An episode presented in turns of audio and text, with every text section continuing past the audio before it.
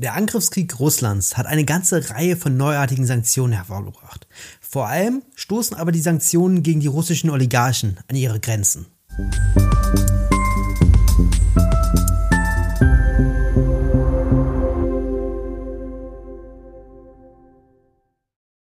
Und damit hallo und herzlich willkommen zu den Wirtschaftsfragen. Mein Name ist Lukas Scholle und heute sehen wir uns an, woran die Sanktionen gegen die Oligarchen scheitern, was die Ampel mit dem Sanktionsdurchsetzungsgesetz dagegen tun kann und wo die Leerstellen des Gesetzes sind.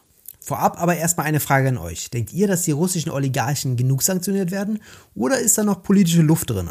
Schreibt es gerne mal in die Kommentare. Der Bundestag hat am 19.05. das erste Sanktionsdurchsetzungsgesetz beschlossen. Aus meiner Sicht ist das Gesetz ein Schnellschuss. Und erst wenn wir das schaffen, also wenn wir diesen Einstieg in die Ermittlungen schaffen, wenn wir diesen Sprung über diese Anonymität hinaus schaffen, können wir Sanktionen effektiv durchsetzen und erst dann können wir Geldwäsche, Steuerhinterziehung und andere Kriminalität effektiv bekämpfen und unsere Gesetze eben auch für alle geltend machen. Das war Christoph Trautvetter. Er ist Ökonom und Referent beim Netzwerk Steuergerechtigkeit und war kürzlich als Sachverständiger im Deutschen Bundestag eingeladen zu eben diesem Sanktionsdurchsetzungsgesetz. Daher ist er der perfekte Gast für die heutige Folge. Wir haben auch tatsächlich schon mal miteinander gesprochen bei der Verabschiedung des Sanktionspaketes und haben da seine Bewertung eingeholt. Bevor wir aber zu seiner heutigen Bewertung kommen, sehen wir uns aber nochmal die Sanktionen etwas abstrakter an. Derzeit stehen einige hundert russische Staatsbürger auf der europäischen Sanktionsliste. Das bedeutet, dass deren Vermögen eingefroren ist. Sie können keine Erträge mehr daraus erzielen und es auch nicht veräußern. Das bedeutet nicht, dass sie keinen Zugriff mehr darauf haben. Sie können die Luxusvilla weiter bewohnen, das Luxusauto weiter fahren und das Rennpferd auch weiter reiten. Über das Einfrieren hinaus gibt es auch noch einige härtere Stufen, die aber auf politischer Ebene verhandelt werden müssen. So hat zum Beispiel der Ökonom Piketty vorgeschlagen, dass beim Einfrieren des Vermögens es unmittelbar besteuert wird mit 10 oder 20 Prozent. Das bedeutet, dass man auf jeden Fall oder dass die Oligarchen auf jeden Fall Vermögen verlieren der Ökonom Christoph Trautvetter, mit dem wir gleich sprechen werden, der hat einen Vorschlag gemacht, dass beim Einfrieren gesehen, nachgesehen wird, ob das Vermögen aus legaler Quelle stammt. Das heißt, die Gefahr, dass das Vermögen komplett eingezogen wird, ist da, aber mindestens wird es besteuert, wenn man diese Vorgänge zusammensetzt. Und man verliert natürlich die Verfügung über die Vermögen während der eingefrorenen Zeit. Allerdings scheitert die Härte der Sanktionen gar nicht an diesen politischen Fragen, die natürlich auch diskutabel sind, allerdings nicht entscheidend. Derzeit wird vor allem daran gescheitert an der praktischen Umsetzung. Das basiert darauf, dass jahrelang Themen wie Geldwäsche, Vermögensabschöpfung oder Vermögenstransparenz nicht großgeschrieben wurden in Deutschland. Genau deswegen legt die Ampel jetzt ein Sanktionsdurchsetzungsgesetz vor. Dieses Gesetz beginnt mit der Möglichkeit der Vermögensermittlung und der Sicherstellung von Vermögensgegenständen bis zur Aufklärung der Eigentumsverhältnisse. Das bedeutet, dass zum Beispiel keine Yachten mehr abhauen dürfen, solange der Besitzer unklar ist. Dann gibt es die Klarstellung der Zuständigkeiten der Landesbehörden für die Anwendung und Durchsetzung außenwirtschaftsrechtlicher Bestimmungen. Klingt eigentlich relativ selbstverständlich, Anscheinend wird es jetzt nachgeholt. Darauf folgt die Klarstellung, dass auch Sender-, Übertragungs- und Verbreitungsverbote unter Dienstleistungsverbote zu fassen sind und sowie die Erweiterung der Auskunftspflicht nach dem Außenwirtschaftsgesetz auf Auslagerungsunternehmen. Auch beschlossen wird die Erweiterung des Zugangs zum Transparenzregister sowie zu Kontoabfragen der BaFin auf Sanktionsbehörden, also einfach eine informationelle Vernetzung der Behörden. Darüber hinaus wird die Mitwirkung der Zentralstelle für Finanztransaktionsuntersuchungen FIU bei der Vermögensfeststellung, Ergänzung der Sofortmaßnahmen der FIU zur Untersagung von Transaktionen mit möglichen Sanktionsbezug sowie der operativen Analyse von Amtswegen gewährleistet. Daneben gibt es die Verankerung einer spezialgesetzlichen Befugnis der BaFin zur Anordnung sämtlicher Maßnahmen zur Durchsetzung von Handelsverboten bei Sanktionsbezug. Der wohl aber spannendste Punkt ist die strafbewährte Anzeigepflicht der sanktionierten Person. Das bedeutet, dass die sanktionierten Personen ihre Vermögensverhältnisse offenlegen müssen, was die Prozesse deutlich erleichtern dürfte. Soweit so gut. Vieles davon klingt gar nicht so schlecht. Vor allem, wenn man jetzt über die Vernetzung nachdenkt, würde man denken, dass es eigentlich selbstverständlich ist und dass die Zuständigkeiten geregelt sind. Lieber Christoph, du warst ja bei der Anhörung zu diesem Gesetz dabei. Was ist deine Meinung? Der Bundestag hat am 19.05. das erste Sanktionsdurchsetzungsgesetz beschlossen. Aus meiner Sicht ist das Gesetz ein Schnellschuss. wenn man das zwei Monate oder eigentlich ja fast acht Jahre nach Beginn der Ukraine-Invasion noch so bezeichnen darf. Dass das Gesetz nötig und wichtig ist, das haben die letzten Wochen relativ deutlich gezeigt. Journalisten haben sehr, sehr schnell die Yacht im Hamburger Hafen, die Villa am Tegernsee und weiteres Vermögen in Deutschland identifiziert, das russischen Oligarchen zugeordnet ist.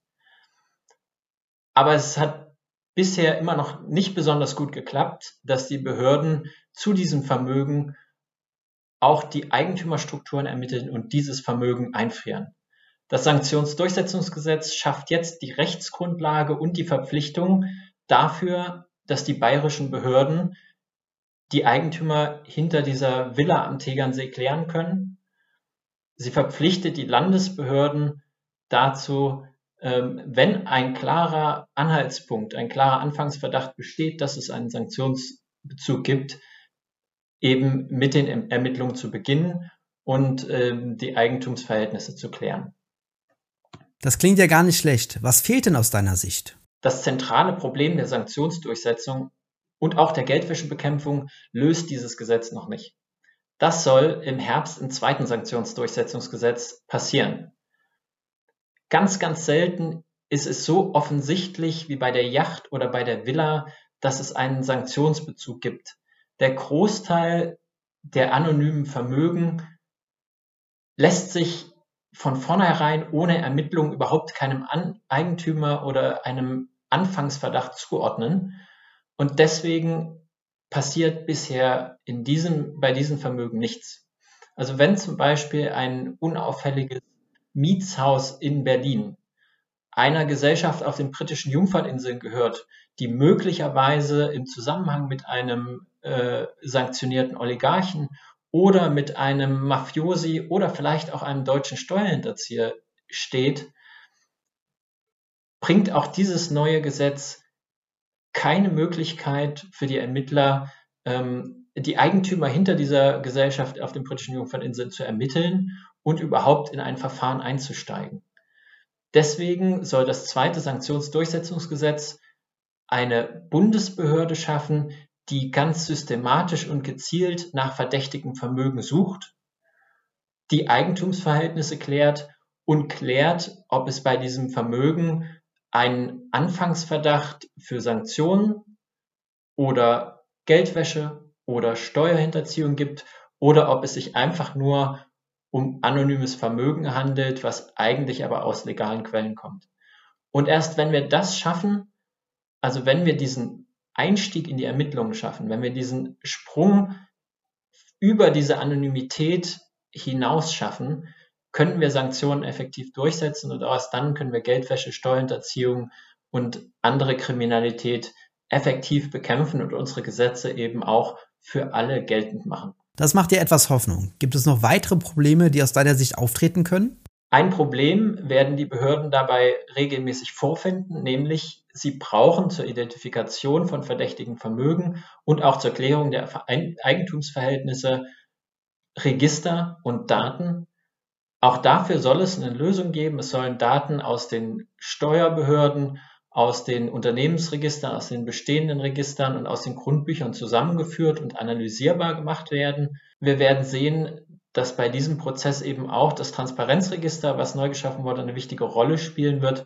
und dass Lücken in diesem Transparenzregister durch diese Ermittlungen sichtbar werden und können nur hoffen, dass wenn sich die Behörde einmal auf diesen Weg macht, dass diese Lücken dann nach und nach beseitigt werden. Das können wir wirklich nur hoffen. Vielen Dank, lieber Christoph, für deine spannenden Antworten. Vielleicht werden wir nochmal darüber sprechen, wenn das zweite Sanktionsdurchsetzungsgesetz verabschiedet wird. Hoffentlich ist der Krieg in der Ukraine bis dahin beendet. Aber wenn nicht, dann muss die Ampel auf jeden Fall noch einige Sachen nachlegen, damit die Sanktionen auch wirklich ihre Wirkung entfalten können. Wie effektiv die Sanktionen sein können, haben wir jetzt kürzlich beim ehemaligen Kanzler Schröder gesehen.